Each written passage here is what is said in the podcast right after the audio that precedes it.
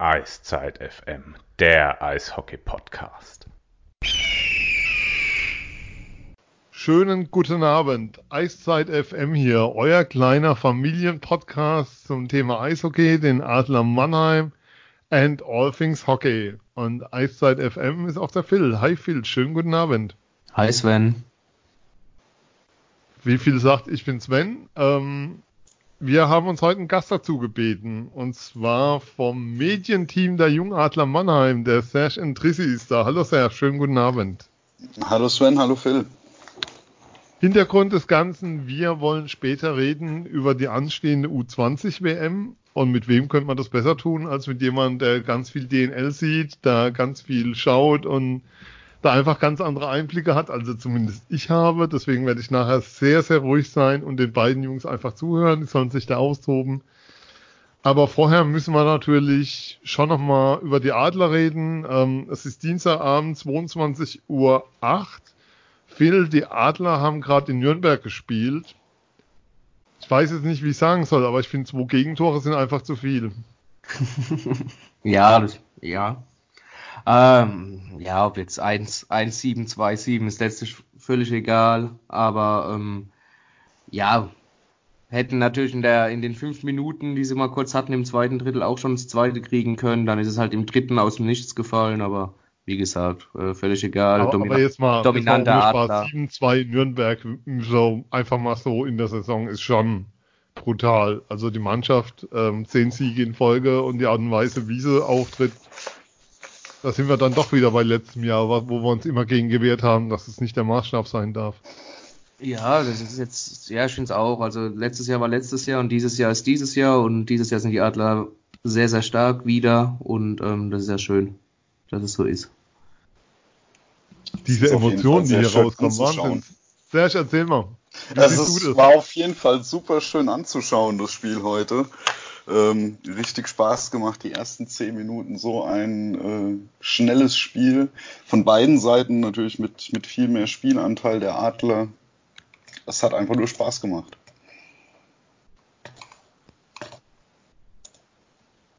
Ja, und insgesamt ist es momentan einfach so, dass du wieder das Gefühl hast, es macht unglaublich Spaß. Sie kommen mit einer großen Kadertiefe.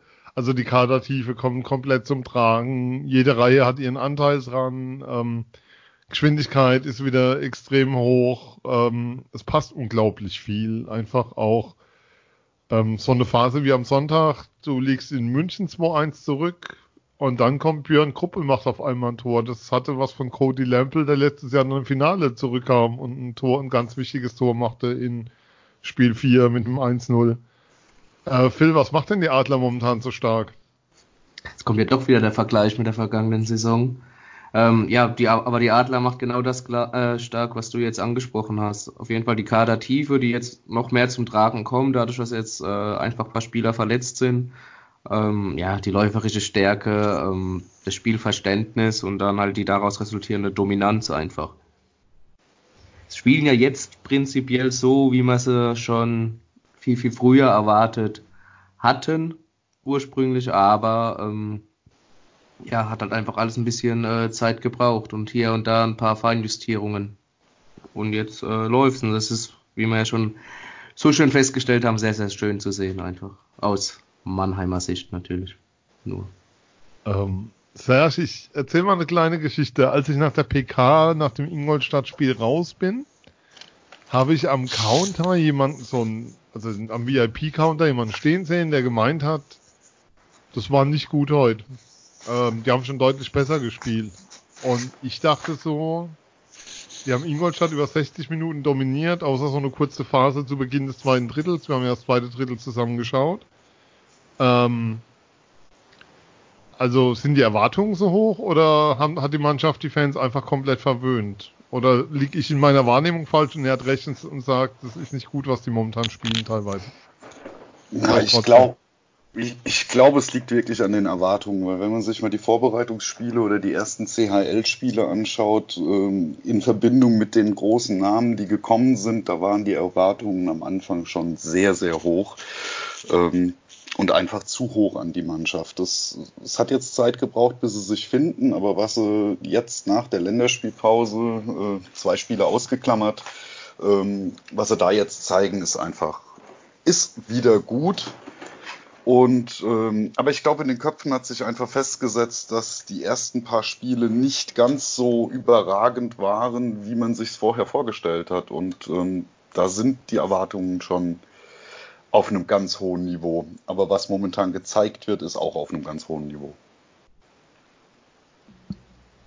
Ja, ähm, was machen wir denn damit momentan? Jetzt haben wir so lange draufgehauen. Sollen wir noch ein bisschen loben oder Phil, was machen wir? Was heißt draufgehauen? Ich war ja der, der kritisch war.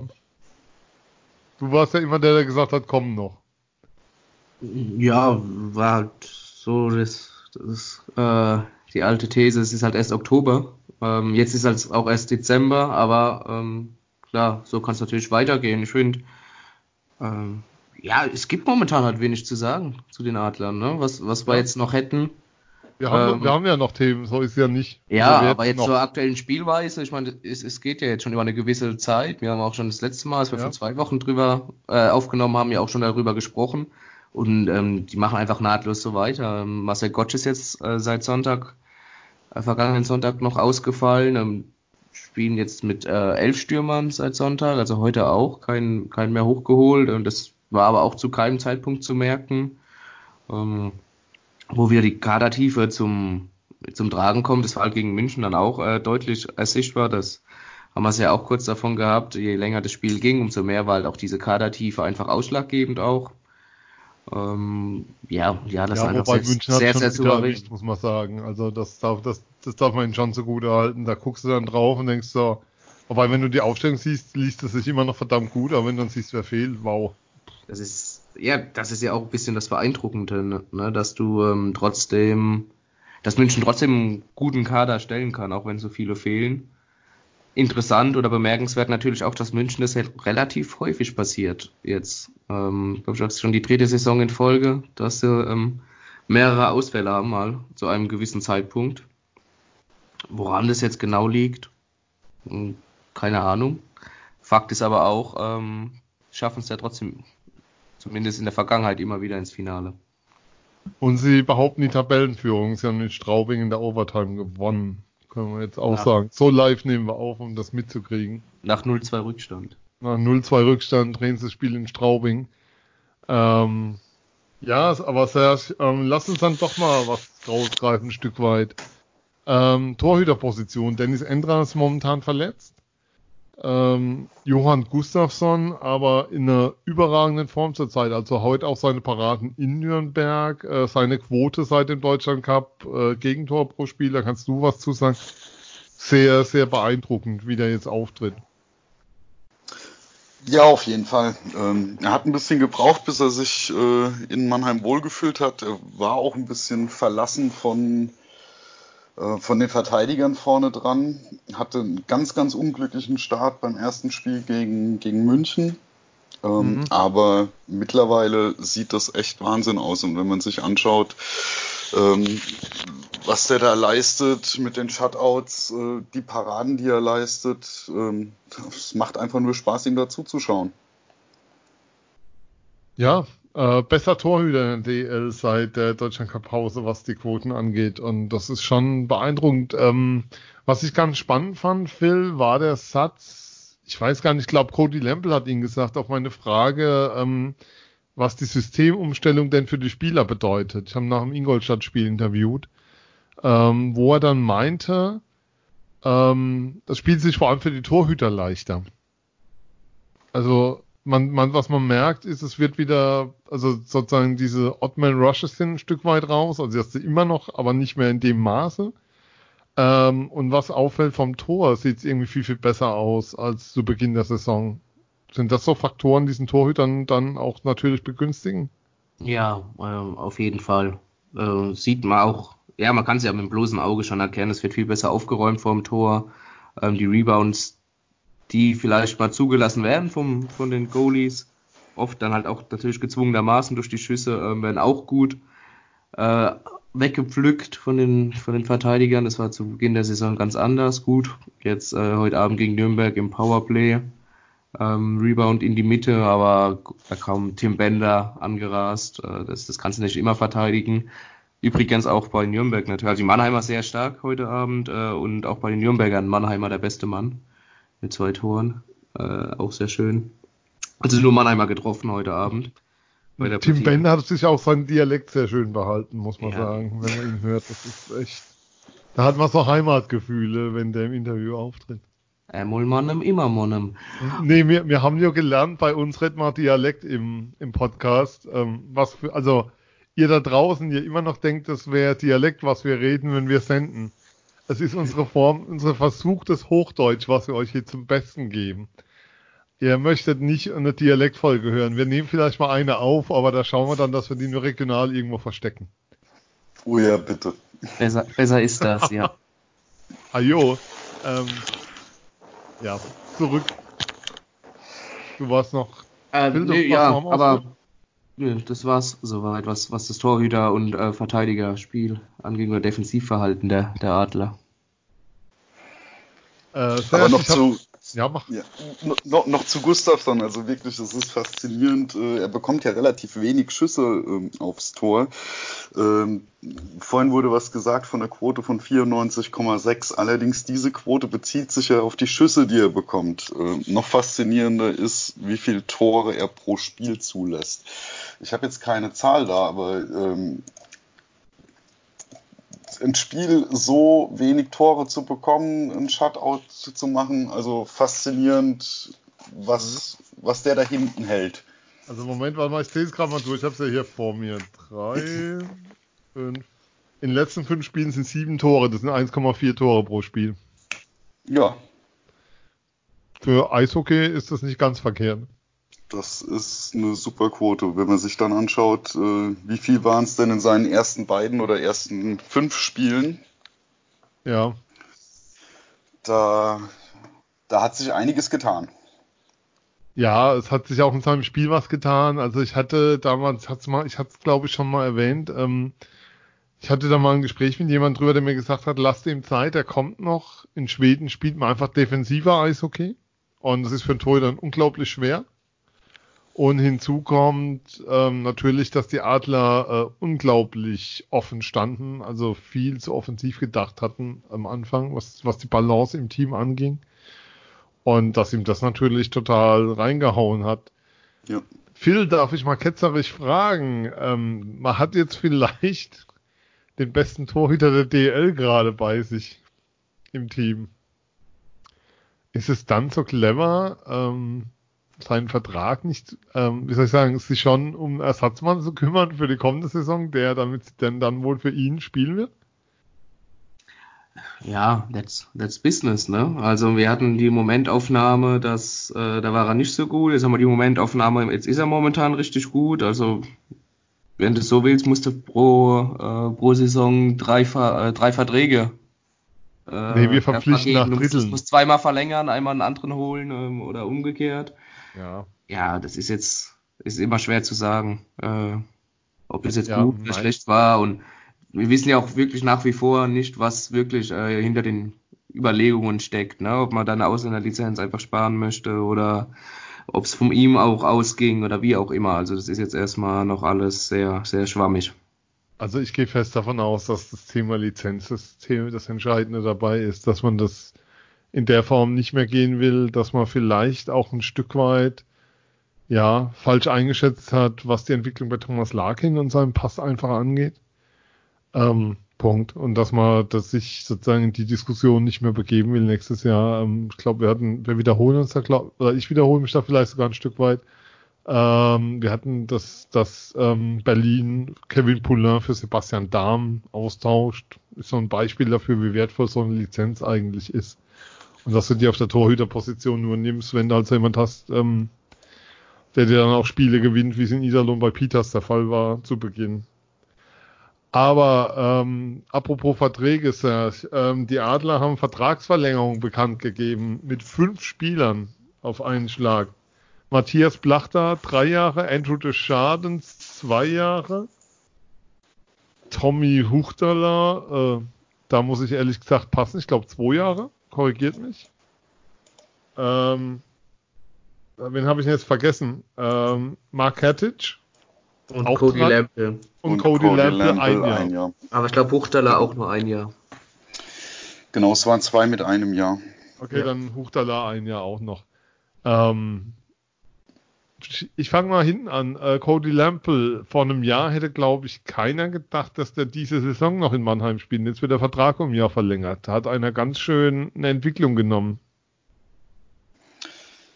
Ja, bei ihm ging es ja so richtig dann erst im neuen Jahr los, also 2019. Und äh, so ganz richtig angekommen in Mannheim ist er ja dann zum Finale. Verletzt, ja. rein, Tor. Ähm, das Spannende war auch noch ein Stück aus dem Interview, ähm, das ich mit ihm geführt habe. Ich hatte ihn gefragt, ob er da überhaupt überlegt, also ob es da für ihn eine Überlegung gab, als von Mannheim äh, Seite die Verlängerung angeboten wurde und da, da sozusagen in den Gesprächen sich das dann ergeben hat. Und er meinte, ähm, es war seine Variante A, B, C und D in Mannheim zu bleiben. Und ähm, es gab für ihn überhaupt keine andere Option oder kein, also es war sein absoluter Wunsch, alles dafür zu tun, dass er weiterhin hier spielen kann. Äh, fand es sehr, sehr bemerkenswert. Also Originalzitat, es war für mich die Variante A, B, C und D. Und eine zweite gab es gar nicht. Ähm, da ist einer sehr, sehr happy mit dem, dass er, dass er hier ist. Ja, das, das glaube ich. Also äh, man merkt, dass er sich wohlfühlt. Ähm, er kann sein Spiel spielen in Mannheim. Er ist auch, wenn man mal seinen Instagram-Account verfolgt oder auch so äh, ein bisschen was äh, von der Umgebung mitbekommt, er scheint sich hier wirklich super wohl zu fühlen. Es scheint ihm Spaß zu machen und äh, mittlerweile ist er schon so ein kleiner Publikumsliebling. Was bei ihm noch dazu kommt, was in der Klar, was du in der Klarheit nicht oft hörst, ähm, für ihn war unglaublich wichtig, hat es, ich habe den Ton jetzt nicht mehr angehört, aber er hat es Minimum zweimal mir gesagt, ähm, dass er keine neue Schule für die Kinder suchen musste. Dass er nicht umziehen musste, dass die Kinder nicht wieder umziehen müssen. Und dass es für ihn ganz, ganz wichtig ist, hier bleiben zu können, eben auch wegen der Kinder. Ähm, Phil, mehrjährige Vertragsverlängerung von Plachter und Katic und auch des Schadens, um mal reinzunehmen, natürlich auch Huttala. Das ist schon eine Ansage an die Liga. Ja, ist vor allem eine Ansage jetzt mal erst für an, an die eigene Mannschaft, finde ich, und ans Umfeld. Ähm, was steht für Konstanz? Ähm, klar äh, ist ein Matthias Plachter natürlich automatisch auf anderen Zetteln auch äh, eher präsent, wenn, wenn der Vertrag ausläuft. Auch Mark Kratic war ja auch äh, länger, das heißt länger, ähm, war ja auch mal im Gespräch, dass vielleicht da die KL anklopft oder so. Ähm, klar, wenn du solche Spieler halten kannst, ist es aber auch ganz klar ein Zeichen, äh, auch von den, von den ähm, Jahren, die man gegeben hat, finde ich, es ist alles vertretbar. Äh, ein absoluter Deschadens-Fan, ähm, der, auch bewiesen, der auch bewiesen hat, dass er im, im Alter, also absolut noch diese Liga mit domini also dominieren kann im Sinne von nicht, er ist von der Scorerwertung hier äh, over the top, aber äh, er kann einfach ein Spiel dominieren mit seiner Art und Weise, wie er äh, ja, wie er spielt, einfach wie er agiert auf dem Eis, wie ruhig er am Puck ist, ähm, wie er diese verteilt, die Pucks, äh, wie er die Übersicht hat, das ist schon er macht einfach so viel richtig, ohne groß was zu machen. Und das ist einfach immer beeindruckend, sowas zu sehen, ja.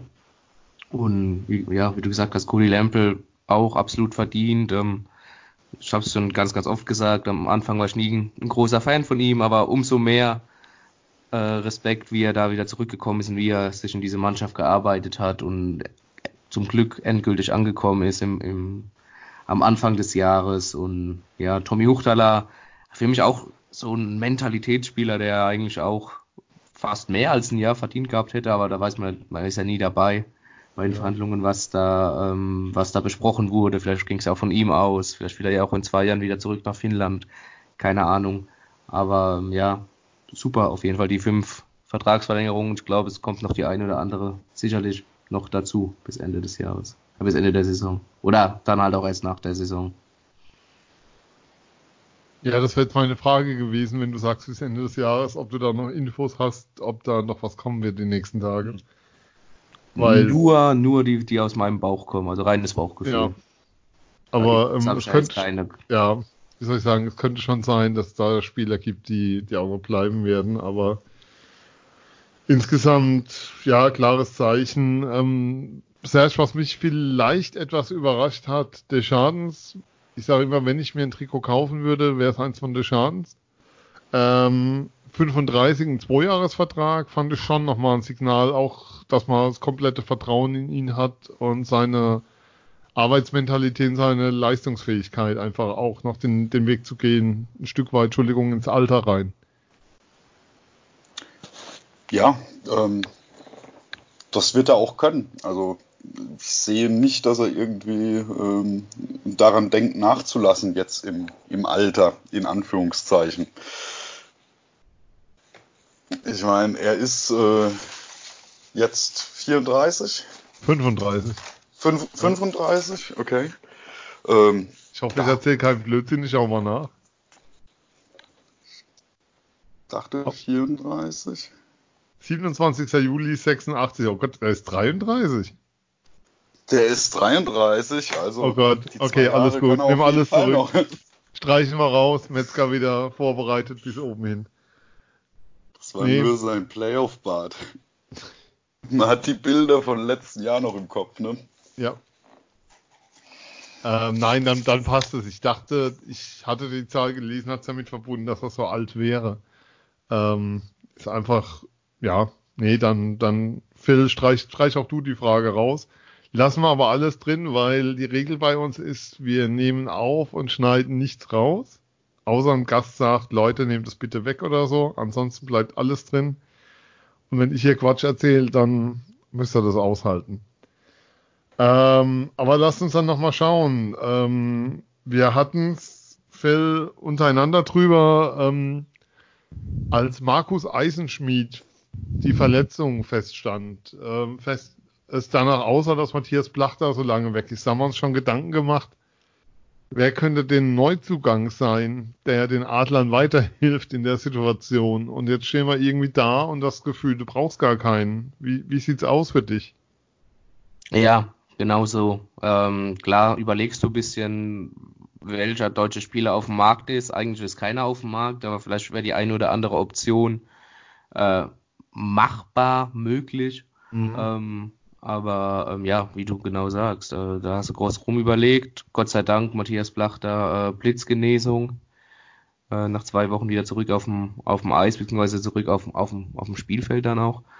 Äh, Im Spielgeschehen und ja, du hast das Gefühl, du brauchst momentan keinen, weil die Jungs auch die Verletzungen einfach äh, auffangen durch die Kadertiefe und durch die Qualität einfach, die sie haben. Ja, also dadurch, dass Blachter da ist, sind, glaube ich, viele Überlegungen einfach Hilfe. schnell zur Seite gelegt worden und es hat ihr sehr, sehr geholfen. Ansonsten ist ja momentan munteres Trainerwechselspiel in der DL und munteres Spielerwechsel, also finden gerade statt, wo dir schon so an den Kopf fasst, ähm, wer da so alles unterwegs ist. Und ich war mir eigentlich sicher, dass irgendwann uns die Frage stellt, warum Jamie McQueen nicht nach Mannheim kommt. Ähm, die Antwort heute, er ist, hat in Iserlohn unterschrieben und hat da gespielt, hat sich das Thema auch erledigt. Aber ähm, lasst uns dann schon nochmal drauf schauen, äh, so, ja, Wochenende. Freitag geht's nach Berlin, äh, Sonntag sehr Spiel der leuchtenden Herzen gegen Straubing. Spitzenspiel hätte man, also beim letzten Mal hat man es ja noch gedacht, Straubing, Spitzenspiel, naja, das eine Mal und irgendwann werden sie so weg sein. Die wollen einfach nicht aufhören. Die hören nicht auf. Ja, und sie zeigen ja auch momentan, dass sie es können.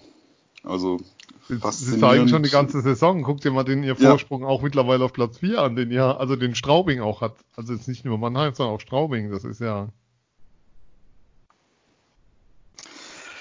Ja, mit äh, plus 35 Toren, ähm, bei denen läuft's. Ähm, Straubing äh, wirklich immer vorne mit dabei. Letztes Jahr hat man ja noch gedacht, äh, Akolazzi wird verlängert. Äh, das wird wieder so ein so eine Saison, wo man immer denkt, hm, hält sich das, äh, kann man das überhaupt noch vertreten? Aber ähm, da wird's wird's immer besser. Ja, stabil dabei. Eine stabile Mannschaft, die, die sich, glaube ich, gefunden haben und die wirklich gut zusammenspielen. Phil, Straubing, wir haben sie schon oft erwähnt, aber man muss es immer wieder tun. Sie, sie, sie stehen einfach immer noch da. Sie hatten München heute am Wickel mit einer 2-0-Führung. Das wäre die Tabellenführung gewesen. Dann hätten die Adler am Sonntag den Tabellenführer vielleicht in der SAP-Arena empfangen. Ja, äh, ja, beeindruckend einfach, wie die, wie die Straubinger diese Konstanz jetzt auch zeigen. Ähm, haben sie auch schon ge davon gehabt, wie du gesagt hast, das kommt ja nicht von ungefähr. Das, da steckt ein klarer ja. Aufbau von Tom Pokel dahinter äh, zusammen äh, mit dem ganzen äh, Straubinger äh, ja, Team, das Staff, dahinter steckt, ja. Staff, ja. Ähm, und ja, und das, das, und das trägt jetzt einfach Früchte und es ist ja auch schön zu sehen, dass es, äh, dass es sowas gibt in der, in der DEL. Es wird ja auch schon bemängelt wieder, die, die, es stehen immer die gleichen oben. Kann natürlich passieren, dass es am Ende der Saison wieder so ist, aber ähm, das bringt ja mal ein bisschen Abwechslung rein und wenn dann in der nächsten Saison Auf- und Abstieg kommen, dann ist natürlich noch ein weiterer Impuls gesetzt und das kann der Liga meiner Meinung nach nur gut tun. Ja, zumal auch äh, Bremerhaven Serge wieder sich sehr, sehr gut präsentiert und aktuell auf Platz 6 steht. Ist ja auch so ein Team, wo du jedes Jahr denkst, na, diese Saison wird's aber nichts mit Playoffs oder sonst irgendwas und jedes Jahr sind sie wieder da. Ist auch so ein Team, wie soll ich sagen, ist auch so Untote, wo du das Gefühl hast, die hören auch nicht, die hören auch einfach nicht auf. Ja, da, da kann man nicht viel dazu sagen. Also es ist ja. echt so, dass das Bremerhaven mit, mit dem kleinen Etat immer wieder doch das Beste rausholt und immer wieder dabei ist und man denkt jedes Jahr, es kann doch gar nicht funktionieren. Aber es funktioniert. Und es funktioniert weiterhin. Ähm, was man noch sagen muss, Schwenning hat äh, den Trainer gewechselt, Niklas Sundblatt ist jetzt dort hinter der Bande, äh, wird morgen schon coachen. Ähm, ja, Grüße in den Schwarzwald. Ähm, in Krefeld hat sich nichts getan, was die Gesellschafter angeht. Auch eine Skisituation. Die haben auch heute in Berlin gewonnen. Ähm, ja, Blick auf die Liga lassen wir dann jetzt dabei. Ja, noch, noch viel Spaß mit Sundblatt in den Schwarzwald, das wollte ich noch loswerden. Ja. Den habt ihr bestimmt. Ja, also ich, ich kann es nicht verstehen, ehrlich gesagt, aber ich höre aus deinen Worten du auch nicht. Korrekt. Zumal ähm, sein Vorgänger, ähm, also so Sport, wie soll ich sagen, die sportlichen Erfolge sind natürlich ausgeblieben, aber von vom Auftreten her und allem der absolute Counter, der absolute Kontrapunkt ist. Und vielleicht wollte man den ja auch genau setzen, dass der, wie soll ich sagen, zu sehr Manieren hatte, zu freundlich war, zu ja, all diese Dinge hatte, die man vielleicht dann nicht mehr haben will in der Form. Ähm, an der Stelle noch, ich habe keine Ahnung, wie es ihm geht, ich habe nichts mehr gelesen, aber gute Besserung für Herrn Tourisson. Ähm, möge er sich von seiner Gehirnerschütterung, äh, die wirklich schwer aussah, schnell, schnell erholen. Das, das war am Freitag ein sehr, sehr bedrückender Moment in der Arena. Aber dann lasst uns jetzt doch mal den Bogen spannen. Ähm, U20 WM steht an. Magenta Sport, unser Sponsor. Ihr wisst es alle noch von der letzten Sendung. Wir haben in der letzten Sendung übrigens ein Buch verlost, Phil. Weißt du, wer es gewonnen hat? Nee, weißt du, wer war es? Ich glaube, Michael Röhm war es. Ah ja, herzlichen Glückwunsch. Herzlichen Glückwunsch, wir gratulieren. Glückwunsch. Ähm, Wahnsinn. ähm, es, ja, also U20 WM in Tschechien. Ich lese mal kurz die Gruppen vor. Gruppe A Finnland, Kasachstan, Slowakei, Schweden, Schweiz. Gruppe B Kanada, die Tschechische Republik, Deutschland, Russland und die USA. Serge, wenn es eine ungünstige Gruppe gibt oder wenn es eine Gruppe gibt, die du die backen kannst, so schwer wie nur möglich, dann würde ich da reinnehmen. Kanada, die USA, Russland bei einer U20 WM. Okay, vielleicht noch Schweden, aber ähm, Kanada und USA auf jeden Fall. Na, einer kann ja mal daneben gehen, ne? Ja, das ist schon richtig, das ist schon richtig scheiße gelaufen, was die Gruppen angeht. Das kann man so sagen, ja. Das äh, wird nicht einfach. Darfst gerne mehr dazu sagen.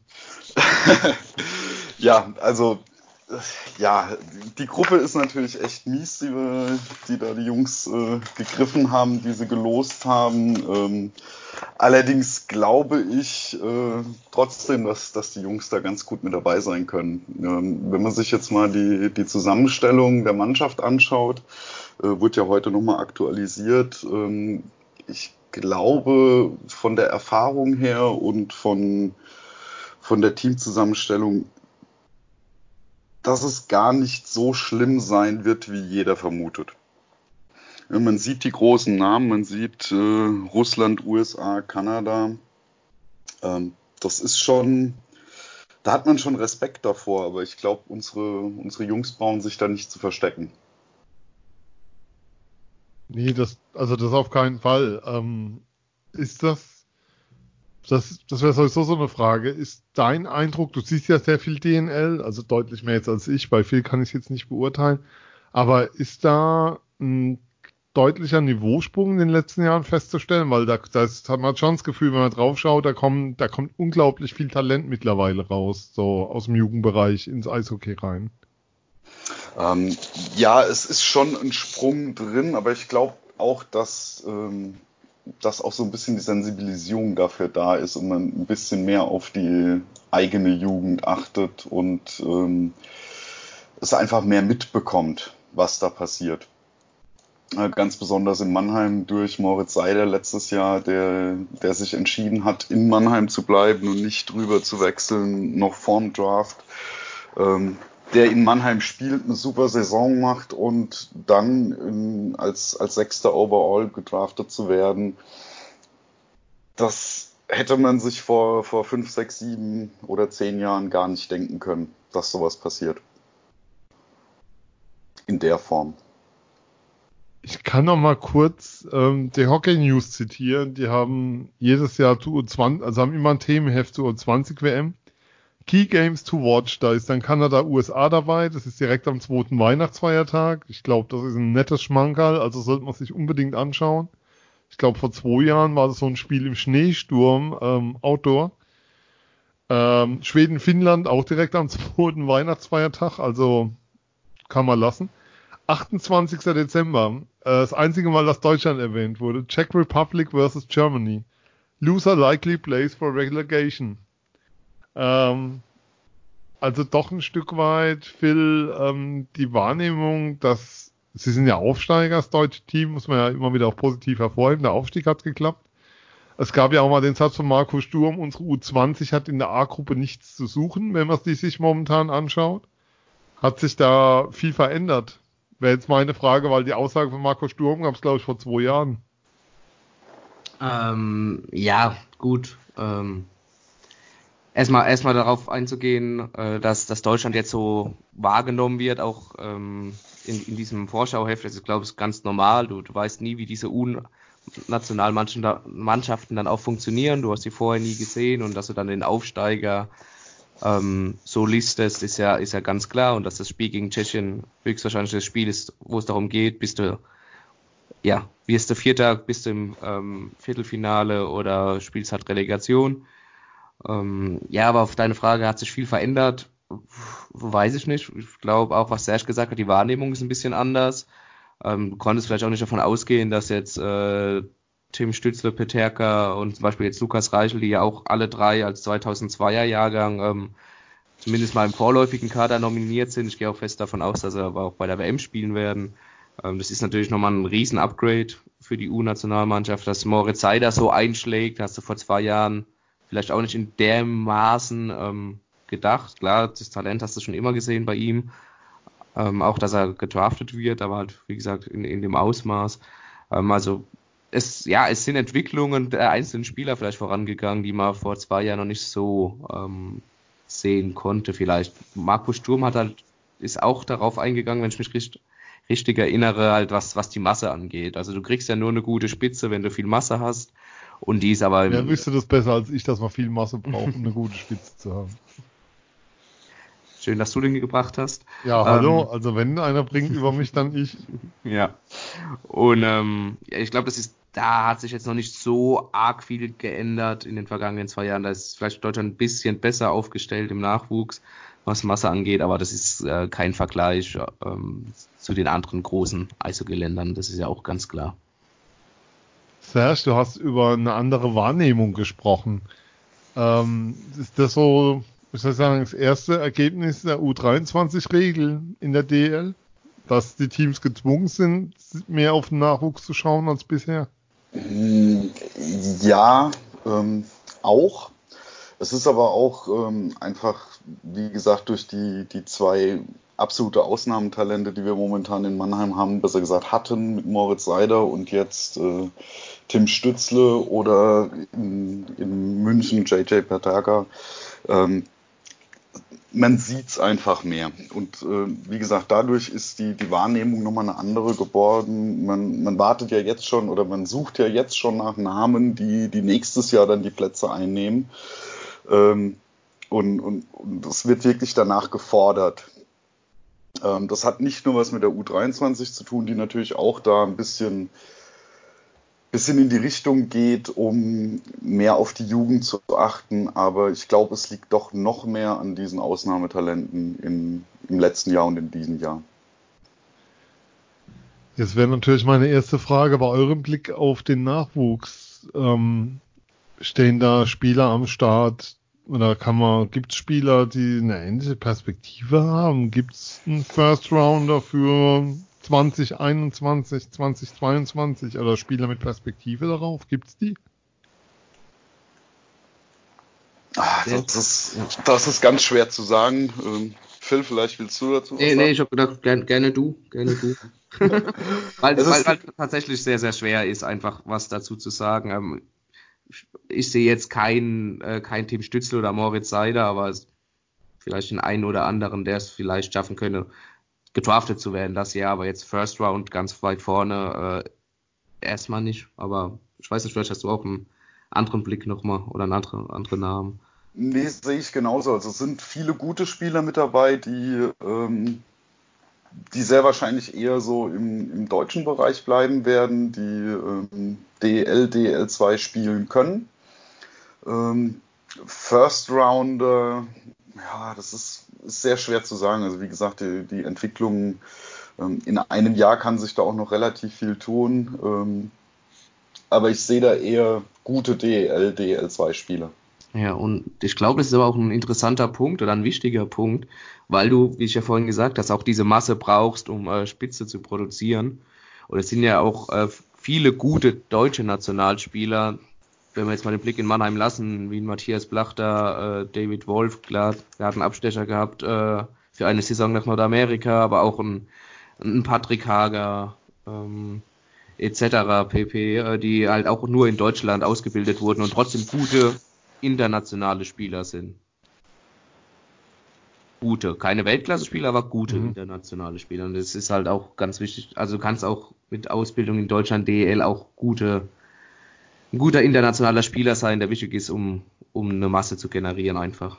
Aber jetzt haben wir die Spitze ein bisschen gefüttert und es wäre natürlich schön, wenn es weitergeht. Ähm, ein Spieler, der bei mir ein bisschen weiter vorne ist, ist noch Maximilian Klötzl, um jetzt mal einen Namen zu nennen. Äh, mhm. Kölner, Kölner Junghaie. Hat auch zwei DEL-Spiele in der, äh, ein, ne, zwei DL2-Spiele gemacht, so ist es richtig.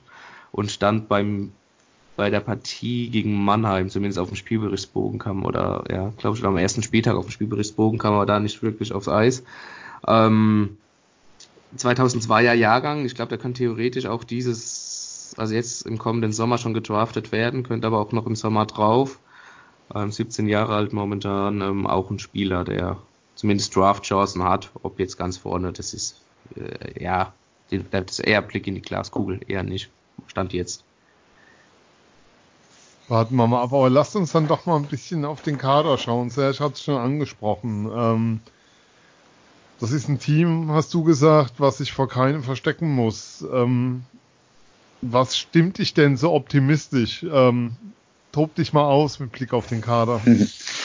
Ja, also wenn man Ganz mal kurz vorab nochmal alle deutschen Spiele bei Magenta Sport kostenfrei für alle und äh, WM-Finale, also U20 WM-Finale wird auch gezeigt.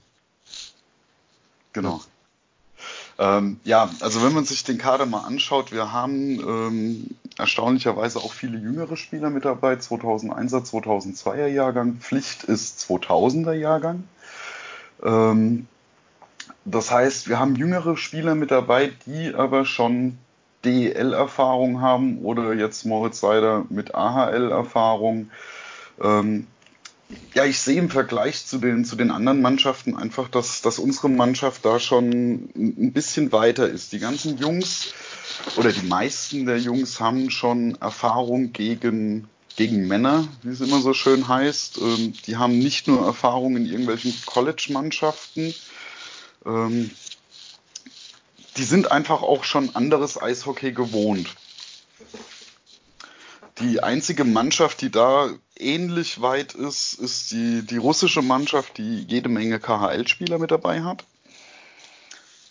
Aber bei, bei Kanada zum Beispiel oder den USA, da ist, äh, da ist eigentlich nur durch die Bank College-Liga mit dabei. Ähm, wenn ich mir mal anschaue, wir haben hier Alexander Dersch mit dabei, der, der schon Erfahrungen gesammelt hat. Ähm, was haben wir denn hier noch? Ähm, hier äh, Daniel Wirth, der in Frankfurt in der DL2 ähm, gemacht hat, äh, aber auch in Krefeld bei der äh, in der Oberliga mit der U23. Da sehe ich einfach, dass wir da viel, viel mehr Erfahrung drin haben als, ähm, als im Vergleich zu USA. Ganz, ganz interessant an dieser Stelle natürlich nicht nur Spieler drin mit, mit Profi-Erfahrung, wie du richtig gesagt hast, im, im Herrenbereich, ähm, sondern auch welche, die schon äh, national, also A-Nationalmannschaft gespielt haben. Das mhm. wäre dann äh, Justin Schütz in München, der, der schon zwei Spiele gemacht hat bei der A-Nationalmannschaft. Dominik Bock, First Rounder, äh, 25. Stelle vor zwei Jahren. Äh, Mit Riesenproblemen gerade in Schweden, ne? Vorletzte also, Saison. Geht nicht vorwärts mittlerweile nach Carolina äh, gedraftet und jetzt momentan bei Röckle der schwedischen Liga, wie du es gesagt hast, Sven, äh, da durchaus mit äh, Problem. Ähm, und der hat genau sechs Vorbereitungsspiele äh, vor der vergangenen WM gemacht, hat auch sechs äh, Assists geliefert. Mal gucken, vielleicht tut ihm das ja jetzt ganz gut, dieser, dieser äh, Ausflug zur U-Nationalmannschaft und da auch ja, in einer anderen Rolle einfach ähm, vielleicht mal wieder aufzublühen. Und last but not least natürlich ähm, Moritz Seider, der 6a Länderspiele auf seinem Konto hat, davon natürlich auch fünf WM-Spiele schon bei den Herren. Ja. Glaubt ihr, dass Hendrik Hahn im Tor spielen wird als Nummer 1? Ähm, Weil da wird mit Sicherheit gut zu tun bekommen, wer da hinten drin stehen wird. Für Henrik Hahn spricht natürlich, dass er jetzt auch schon, wenn auch wenige, ja, aber Profi-Einsätze hat ähm, wo er durchaus immer äh, zu überzeugen wusste. Er hat mal einen, einen sichtbaren Fehler gemacht in einem Spiel mal, aber das ist ja für einen jungen äh, Spieler und gerade für einen Torwart völlig normal. Ähm, aber er hat natürlich ähm, Tobias Anschetska als Backup hinter sich, ein, ein, ein Torwart, äh, über den man nur Positives hört im Nachwuchsbereich, ähm, der nicht ohne Grund von ähm, Petri Wehanen nach, nach Finnland mhm. geguckt wurde vor der Saison, dem ex In, in den Verein von Wehanen, ne? In den Verein von Wehanen, von äh, ehemaliger Eisbären Berlin-Torwart, um das noch äh, zu vervollständigen. Ich glaube, die Mannheimer kennen den alle noch und hassen ihn alle noch irgendwie so. Ja, Ob seiner guten Leistung natürlich. Vielleicht haben wir ja den einen oder anderen Nicht-Mannheimer dabei. Luko Rauma ist ja auch schön. Ähm, nach Luko, wenn man das richtig ausspricht, ja. in Finnland. Ähm, ja. ja. und hat auch schon, ähm, da ist er bis jetzt nur in Anführungszeichen im Jugendbereich zum Einsatz gekommen, aber sehr, sehr regelmäßig und was äh, sicherlich eine sehr, sehr gute Schule ist. Und hat auch schon ähm, in der Saison 18, 19 auch schon mal zwei DL2-Spiele für die Lauswitzer Füchse absolviert, also auch Profi-Erfahrung. Da hat natürlich der dritte Torwart mit Philipp Maurer, der bei Landshut spielt, äh, beziehungsweise in der DL2 nicht spielt, sondern nur ausschließlich DNL, natürlich deutlich schwerer auf Einsätze zu kommen. Und ich glaube eher, dass es sich zwischen Anschitzka und ähm, Hane entscheidet und vielleicht sogar, dass sie sich die Spiele teilen, aber das, ja, das, dafür bin ich jetzt zu weit weg, um da irgendein Leistungsding abzugeben. Ich weiß nicht, Serge, ob du da noch was anderes gehört hast. Nee, ähm, ich bin auf dem gleichen Stand und, und sehe das auch genauso wie du. Ähm, das sind beides super Torhüter und ähm, ich bin da auch ganz gespannt, wer, wer von den beiden sich da als äh, der Stammtorhüter äh, durchsetzen wird bei dem Turnier. Also es ist ein ganz interessantes Duell zwischen den beiden. Absolut, ist ja auch manchmal ein bisschen eine Philosophiefrage des Trainers äh, bei einem Turnier. Manche Trainer finden es wichtig, einen Stammtorhüter tatsächlich zu haben äh, bei einem Turnier. Anderes, wie, wie bei den Playoffs ja auch, anderes setzt natürlich aber auch wieder auf Rotation. Ähm, äh, ja, das ist ja, wird schön sein zu beobachten. Aber auch äh, die Spieler an sich, also man sagt ja, es geht um darum, die Relega ja, vielleicht an die Relegation zu spielen, sich gut zu verkaufen gegen die großen Nationen, aber ich glaube auch gerade so das erste Spiel gegen die USA, die haben dann zwar schon ein Spiel gemacht, sind vielleicht ein bisschen im Rhythmus, ähm, aber auf der anderen Seite haben sie auch schon ein Spiel in den Beinen und da könnte vielleicht dann doch eine Überraschung drin sein. Kanada, Russland sehe ich jetzt weniger äh, Überraschungspotenzial und Tschechien in Tschechien, why not? Ähm, ja, vielleicht noch. Wenn, ja, Sven? Ja, nein, sprich. Wenn wir vielleicht noch auf die beiden äh, Vorbereitungsspiele eingehen wollen, kurz. Äh, es gab ja leider keinen Livestream von dem Spiel gegen die, gegen die Schweiz, die beiden Spiele. Ähm, es folgt ja auch noch ähm, ein Spiel gegen Finnland und die USA dann in Tschechien. Die, ja. die U20 reist ja äh, morgen, also beziehungsweise wenn ihr das hört, heute am Mittwoch ab Richtung Tschechien. Ähm, Moritz Seiler wird dann hoffentlich auch noch äh, im Laufe der Tage dazustoßen. Da gab es keine richtige Auskunft von Seiten des DEB, wann das passieren wird, nur dass er im Laufe der Vorbereitung dazustoßen wird. Ähm, ja, aber zurück er zum wird auch Schweiz. wieder Captain sein, ne? davon gehe ich, davon gehe ich fest von ja. aus, ja. Hat ja letztes, äh, letztes Jahr die U20 auch als Kapitän ja. angeführt beim, beim Aufstieg in Füssen. Ähm, ja, und da hat die deutsche Mannschaft sehr, sehr gut verkauft gegen die Schweiz. Wie gesagt, zweimal gewonnen, im ersten Spiel schon 5-0 geführt. Dann noch äh, das 5-4 über die Zeit gerettet, wobei das vierte Tor der Schweizer auch 12 Sekunden vor Schluss fiel. Ähm, und dann im zweiten Spiel auch schon 2-0 geführt. Äh, beiden Spiele jeweils auch ähm, Spieler der Adler Mannheim erfolgreich, sowohl Tim Stützle wie auch Luis Brune und Yannick Valenti haben da genetzt die ja auch alle drei weiter im Kader stehen. Ähm, dann ging es aber im zweiten Spiel noch, äh, haben die Schweizer noch ausgeglichen, aber im Penalty-Schießen dann doch die Deutschen die, die Oberhand behalten und ja, eine Schweizer Mannschaft zu besiegen, die äh, seit Jahren im, in, in der First Division ist, äh, im WM-Pool, ähm, das ist schon, äh, das ist schon mal ein kleines Zeichen, aber gleichzeitig auch, was ich auch immer sehr schön finde, mit, mit Lernpotenzial noch dabei, weil sie nach dem 5-0 Zwischenstand gegen die Schweiz doch ein bisschen, äh, was man so gelesen hat, äh, ja, das Tempo rausgenommen haben und das darfst du dir halt auf diesem Niveau absolut nicht erlauben, weil es wird eiskalt bestraft.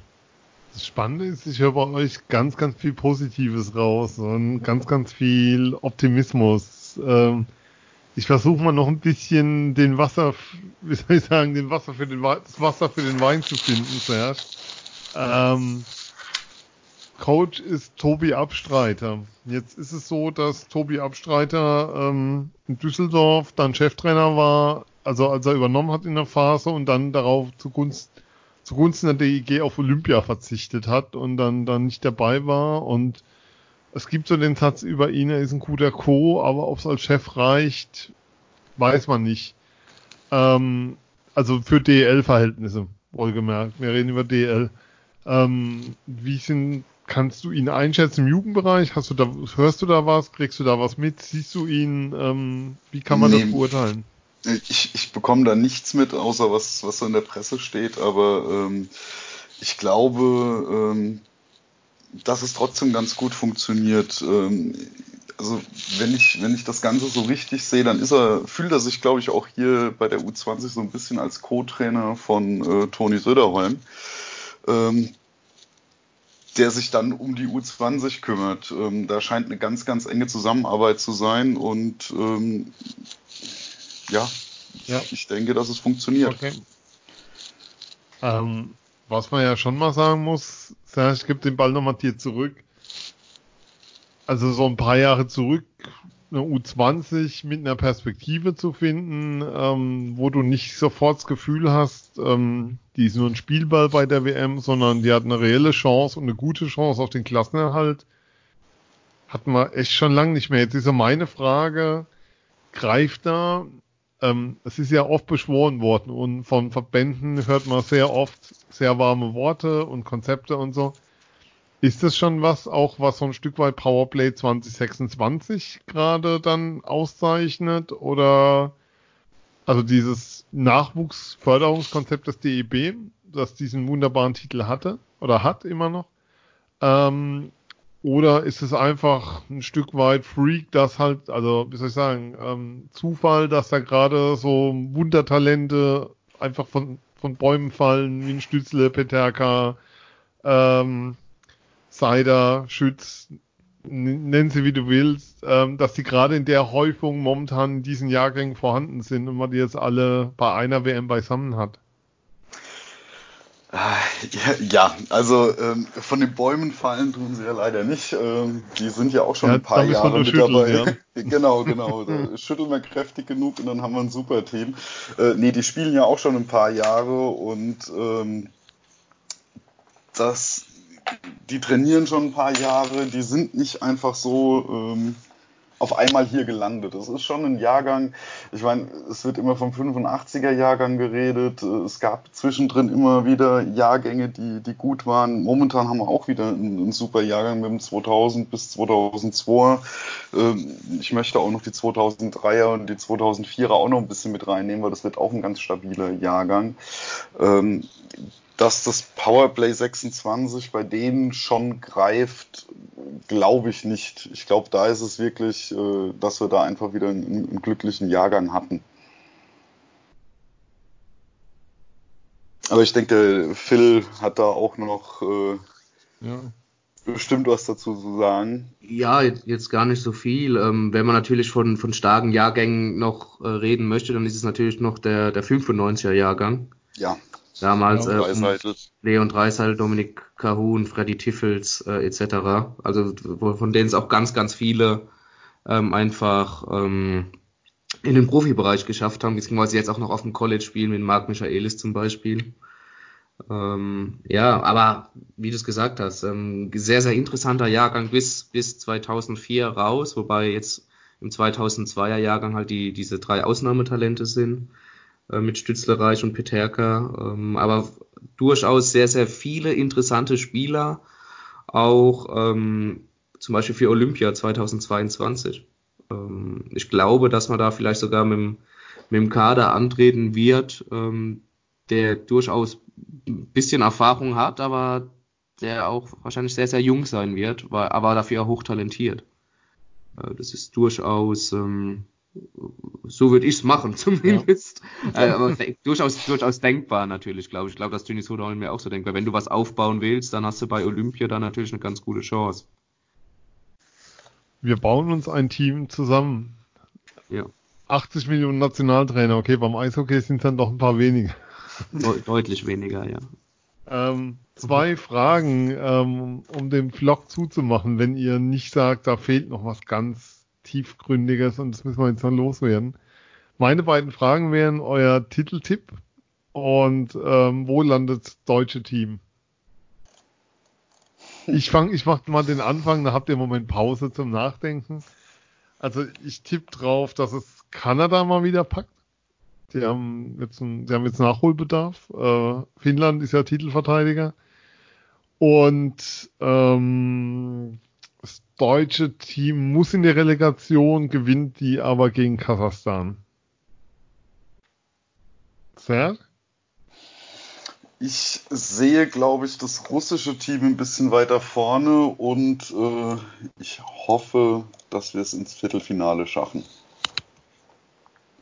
Ähm, um den Abschluss zu machen, ich habe auch die Russen ganz, ganz oben bei mir auf dem Zettel, ähm, aber auch äh, die Finnen und die Schweden, also mit den Skandinaviern ist in den letzten Jahren einfach immer zu rechnen. Ähm, die haben auch definitiv, äh, wäre es keine Überraschung, sollten sie gewinnen. Ähm, bei den Deutschen hoffe ich auch äh, natürlich aufs Viertelfinale. Das, das wäre ein Riesenerfolg. Äh, bin mir aber auch sicher, sollte es in die Relegation gehen, dann werden sie da äh, den Klassenerhalt feiern. Und um ganz kurz äh, noch was zum Kader zu sagen, was ich auch interessant finde, äh, Taro Jensch und Nino Kinder. Das sind mhm. die einzigen beiden Spieler, die äh, momentan in Nordamerika spielen. Und auch ähm, das ist jetzt falsch, was ich sagen wollte. Ich wollte sagen, die haben keine Profi-Erfahrung. Das stimmt so nicht ganz. Nino Kinder hat vergangene Saison schon fünfmal für die Eisbären gespielt in der DEL. Mhm. Aber sie sind halt im Jugendbereich momentan. Ja, aber Taro Jensch mit einem Punkt pro Spiel momentan unterwegs. Für ah. Sherbrooke Phoenix. Ja. Fast, ne? Ja. Ja. Ähm, ja. Und gerade Taro Jensch äh, sehr, sehr, sehr, sehr stark und hervorzuheben einfach. Ähm, ein sehr interessanter Spieler ähm, der äh, mit sehr, sehr viel ausgestattet ist. Mich hat es ein bisschen überrascht, dass er nicht getraftet wurde, aber gut, ähm, nicht jeder äh, bleibt im Netz hängen, manche fallen durchs Roster und kommen trotzdem ach, das um, Roster. Ja, um jetzt mal diesen, also jetzt kommen trotzdem mal, groß raus. Ne? Sagen, um jetzt nochmal kurz auf mich selbst drauf zu hauen. Du kannst also auch als undrafted Player den Stanley Cup gewinnen und mit 33 deinen Vertrag bei den Adler Mannheim noch um zwei Jahre verlängern. Ja, definitiv. Ja. ja. Grüße ja, an diese die. Spieler, diese Spieler sind ja auch gefragt, weil sie es ja. noch mehr, noch mehr wollen müssen dann quasi und mehr leisten müssen, um in den Mittelpunkt zu geraten dann, ja. Ich glaube, das beschreibt es auch ganz gut und er ist 33, also Andrew, sorry. Ähm, ja, aber insgesamt wird das U20 WM ist in USA, also muss man sagen, also so im NHL-Umfeld eigentlich das Turnier des Jahres. Neben, also wie soll ich sagen, eine U20-WM ist für die Jungs da deutlich interessanter als eine Eishockey-WM. Die findet da deutlich weniger Beachtung, ähm, weil einfach da wirklich alle Talente vorhanden sind und alle draufschauen und ich glaube, mehr Scouts hat man nur noch ähm, bei Spielen der Adler gehabt, ähm, als sie sich Moritz Seider angeschaut haben. Nein, das ist ein also das ist echt ein grandioses Eishockey-Turnier und ich glaube, das lohnt sich für jeden, das anzuschauen. Zwischen den Jahren, wer Zeit und Lust hat, bei unserem inoffiziellen Sponsor. Wir haben seit der letzten Sendung noch nichts gehört. Wir müssen unsere Abos immer noch selbst bezahlen. Wir wollten es nochmal an der Stelle erwähnt haben. Ähm, ja, nein, schaut's an, geht's raus, schaut's Hockey, habt Spaß. Ähm, was wir auch nochmal erwähnen müssen im Jugendbereich, wir haben das bei unserem Facebook Live bereits getan, in den Nebenhallen der SAP Arena von, lasst mich lügen, 27. bis 29.12. veranstaltet die MAC Jugend ein internationales Turnier im U15 und U17 Bereich, ähm, Robert Müller Gedenkturnier, Gedächtnisturnier, ähm, wer Eishockey sehen will, wer junge Leute sehen will, hat da ganz viel Spaß dabei. Geht hin, schaut's euch an. Glaubt, das ist die Zeit, wo man Urlaub hat, wo man sowas dann auch nutzen kann. Ähm, Serge, apropos Nachwuchs-Eishockey.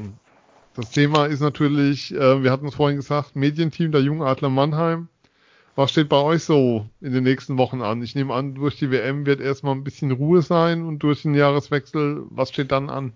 Momentan ist, ist es bei uns relativ ruhig. Äh, jetzt hast du mich auch ganz kalt erwischt. Ich habe den Spielplan jetzt gar nicht da. Kleinen Moment bitte.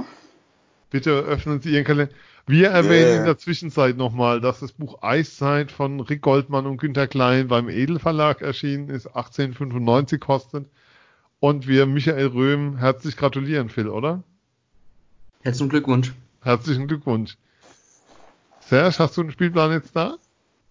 Dauert noch einen kleinen Moment, ich muss mich gerade noch Dann, einloggen. Ähm, könnten wir nochmal erwähnen, dass die Spiele der U20 WM kostenfrei für alle bei Magenta Sport gestreamt werden. Ich glaube, der Kollege Fetzer wird einiges kommentieren, wenn ich seinen Tweet richtig gedeutet habe dazu. Das lohnt sich dann auch auf jeden Fall. Ähm, alle deutschen Spiele und Finale und für den Rest findet man, glaube ich, dann auch einen offiziellen Stream bei YouTube.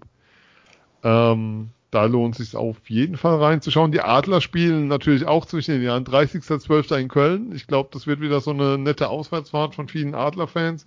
Und am 28. in Ingolstadt. Ähm, die DL spielt neuerdings samstags. Ähm, naja.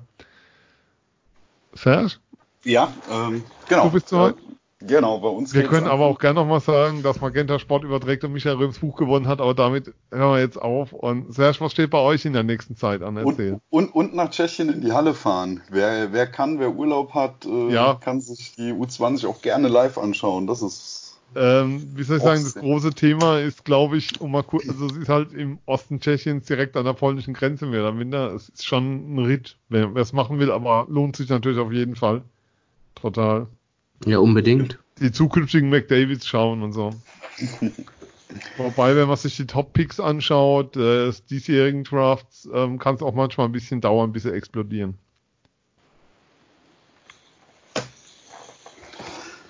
Ja, also, äh, was steht an? Jungadler. Wir haben in der Nebenhalle äh, auch am 18.01. die Jungadler gegen die Eisbären Juniors.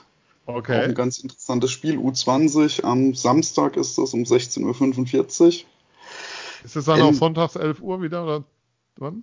Äh, in dem Fall nicht. Da ist kein Rückspiel direkt. Wir haben erstmal zwei Spiele, wo nur ähm, ein Spiel pro Wochenende gespielt wird. Und jetzt, zwar mal, jetzt mal ernsthaft, das heißt, die Eisbären Juniors kommen aus Berlin nach Mannheim für ja. ein Spiel?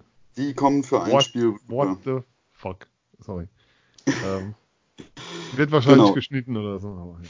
Genau. Äh, na, es okay. gibt dann nochmal zwei Spiele gegen die Eisbären Juniors. Das ist am 7.3. und am 8.3. Da ist es dann ein komplettes Wochenende. Da hat sich ein bisschen was verschoben durch die Spiele ähm, in der Lanxess Arena und in der SAP Arena. Ach ja, ja klar. Genau, das zweite. Wie war das eigentlich? Da, da können wir gleich. Nee da, nee, da steige ich jetzt gleich ein. Wie war das eigentlich so Jungadlerspiel vor knapp 9000 Zuschauern? Also ich habe nur über Medien wahrgenommen. Ja, es waren knapp 9000 Kinder und Jugendliche von den Mannheimern und äh, in naher Umgebung die Schulen und Kindergärten. Es war schon der Hammer. Es war eine, eine super Stimmung in der Halle. Klar, äh, jetzt nicht die Profi-Zuschauer äh, dort gewesen. Man musste vorher noch ein bisschen erklären, wie Eishockey funktioniert, aber es war sehr gut gemacht von, äh, es wurde ja von den Adlern veranstaltet, nicht von den Jungadlern. Ähm, es war super mit einem Erklärvideo vorher, wie, wie eine Eishockey-Ausrüstung anzulegen ist, was zu einer Eishockey-Ausrüstung alles gehört ähm, was Eishockey ist, wie man Eishockey spielt, wurde alles super erklärt. Und ähm, ja, der Knaller war dann natürlich, als irgendwann das, äh, die Weihnachtsbäckerei lief. Und man dann 8000 Kinder äh, in der Halle hatte, die mitgesungen haben. Nur ja. die Tore haben ein bisschen gefehlt, leider. Bitte? Nur die Tore haben ein bisschen gefehlt, leider. Ja, das war ein bisschen schade. Es äh, hat bis äh, kurz vor Ende gedauert, bis dann Köln ein Tor geschossen hat. Und äh, das Spiel ging leider aus Sicht der Jungadler 0 zu 1 aus. Jetzt sagen wir zu, man will ja diese Fußballkinder auch nicht zu sehr verwirren mit Sportarten, wo viele Tore fallen. ja, ja, wobei, äh, diese Fußballkinder, ich war ganz erstaunt, äh, die, die Adler haben vorher noch trainiert und äh, in der Halle hat sich so langsam gefüllt und äh, Tim Stützle war noch auf dem Eis und hat trainiert und es kamen dann doch schon einige von den ganz jungen Runde und ähm, haben Tim erkannt. Da war ich sehr fasziniert davon. Das ist immer ein positives Zeichen. Ja, das, das, ist, nee, das ist gut, das ist schön. Okay, aber auf alle Fälle ein Tag, der in Erinnerung bleiben wird für alle, die dabei waren, kann man sagen. Also, wow. Cool. Das auf jeden Fall. Und man kann es ja auch äh, im Real Life anschauen bei Sport Deutschland TV. Also, wer das nochmal sehen will oder in der Weihnachtsbäckerei gesungen von 9000 Kindern hören will, Sport Deutschland TV nochmal reinschauen. Und Jungadler, nächster Termin 18.01.1645 gegen die Eisbären Juniors, wo ich gelernt habe, dass die nur für dieses Spiel von Berlin nach Mannheim und wieder zurückkommen. Wobei die haben wahrscheinlich am Sonntag noch ein Spiel, kann ich mir vorstellen. Aber ähm, dass sie sozusagen für ein Spiel erstmal nur nach Mannheim kommen. Genau. An ansonsten, habt ihr noch was?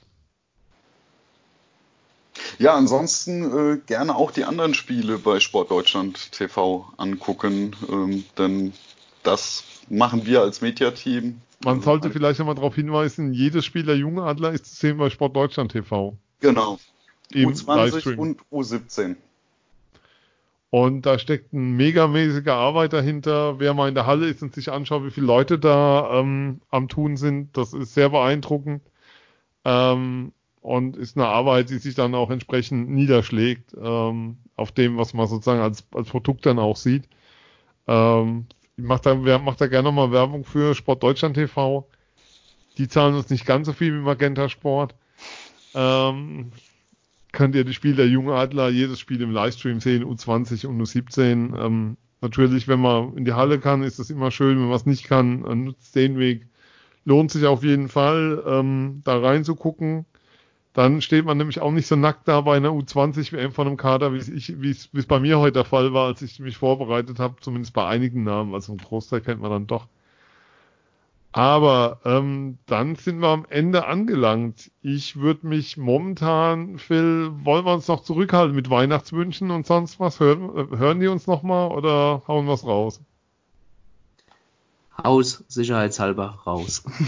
also, falls wir uns nicht doch nochmal hören, an dieser Stelle schon mal vielen Dank für ein ganz, ganz wunderbares Jahr. Ich glaube, wir machen uns nochmal Gedanken über so einen kleinen Jahresrückblick.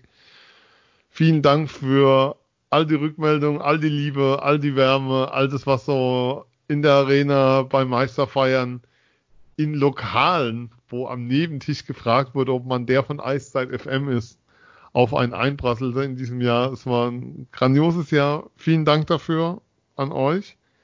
Ja, ähm, vielen, vielen wunderbare Dank. Weihnachten und einen guten Rutsch ins neue Jahr, wobei das Ziel ist schon nochmal, wir haben den 17. Dezember viel, wir setzen uns jetzt hier unter Druck, dass wir uns dieses Jahr nochmal hören in irgendeiner Form. Ein besonderer Dank heute geht an Serge. Vielen Dank für deine Zeit. Gerne. Ihr könnt uns folgen, Eiszeit FM äh, auf Twitter, Eiszeit-FM, auf Facebook.com slash Eiszeit-FM, bei Instagram Eiszeit-FM, ab und zu posten wir da mittlerweile sogar was. Ähm, wenn man uns da schreibt, antworten wir aber auch.